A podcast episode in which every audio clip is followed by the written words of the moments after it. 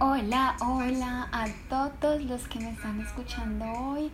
Espero que si están escuchando esto en la mañana, este mensaje que les voy a dar hoy les sirva, les sea útil a lo largo del día.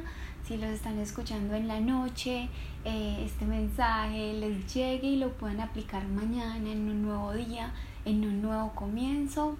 Eh, bueno, hoy les quiero hablar acerca de algo eh, que todos los seres humanos manejamos. Todos los seres humanos tenemos paradigmas, es decir, tenemos concepciones sobre algo.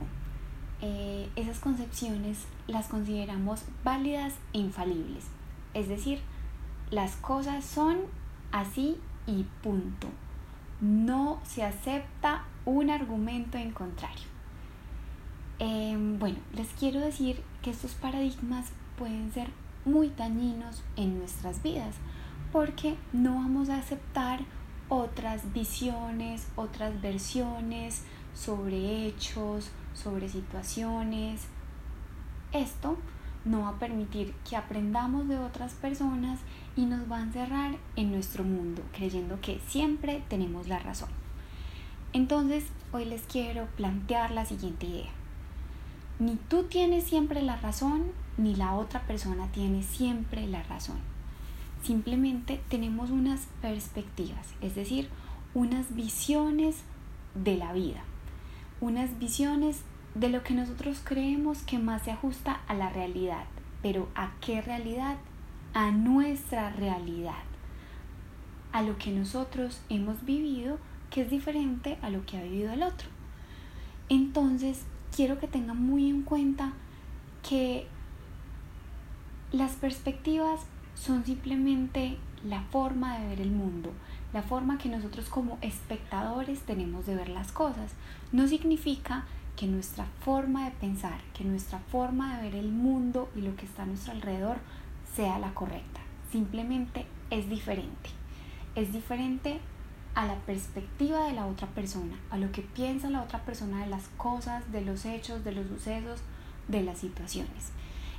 Entonces, como conclusión les quiero decir que ni la otra persona tiene la razón, ni yo siempre tengo la razón. Simplemente son perspectivas, son formas diferentes de ver las cosas. En tanto así, debemos respetar siempre la opinión de la otra persona porque es su forma de ver el mundo, su forma de contemplar la realidad que es, que es diferente a la nuestra.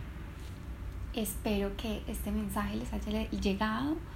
Eh, espero que hayan escuchado los episodios anteriores y que estos sean herramientas para desarrollar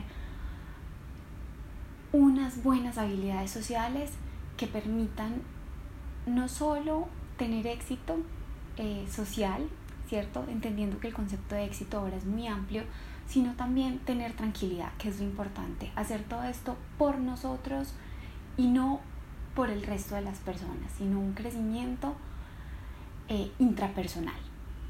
Espero que este mensaje les llegue y ahora sí los dejo, que se me extendió un poquito más la, el episodio de hoy. Saben que siempre me gusta ser muy, ser muy breve. Los espero en el próximo episodio.